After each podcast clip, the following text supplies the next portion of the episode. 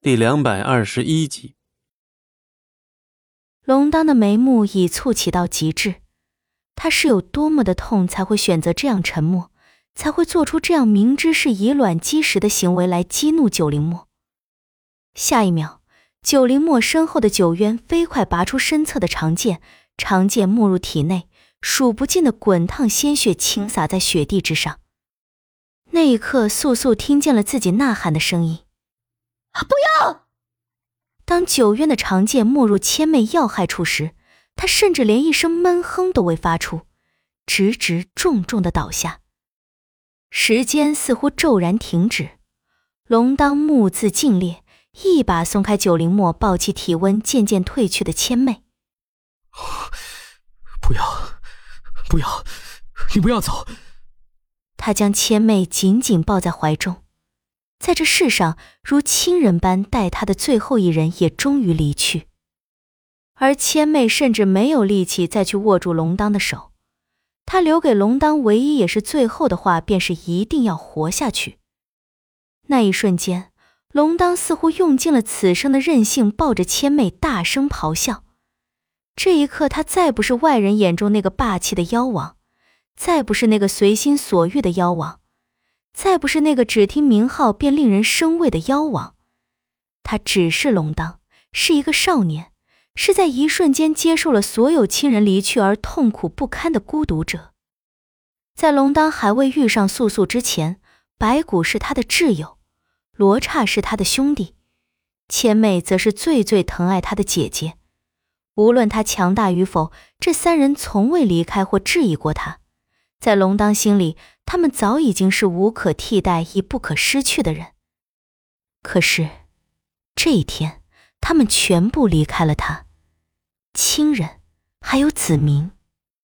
素素愣坐在雪地中，大地之上传入他身体中的凉意，使他不得不保持清醒。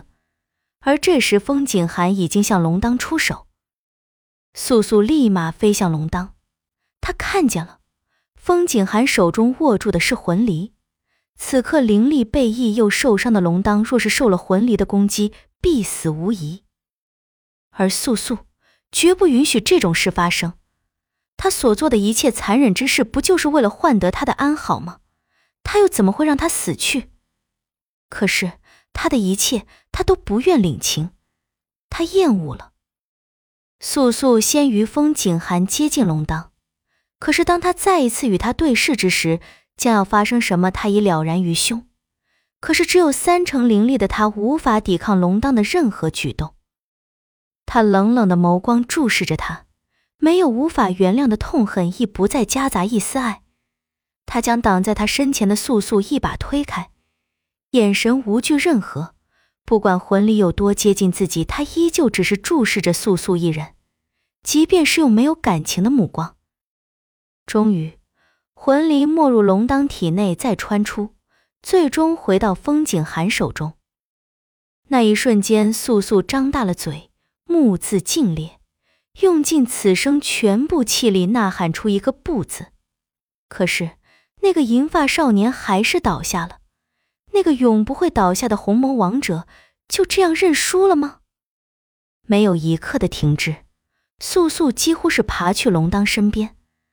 他被冻伤的双手在颤抖，手足无措，甚至不敢搭上龙当的身体，而他还是注视着他，任鲜血染红白衣银发，任飘絮覆盖面庞眉眼。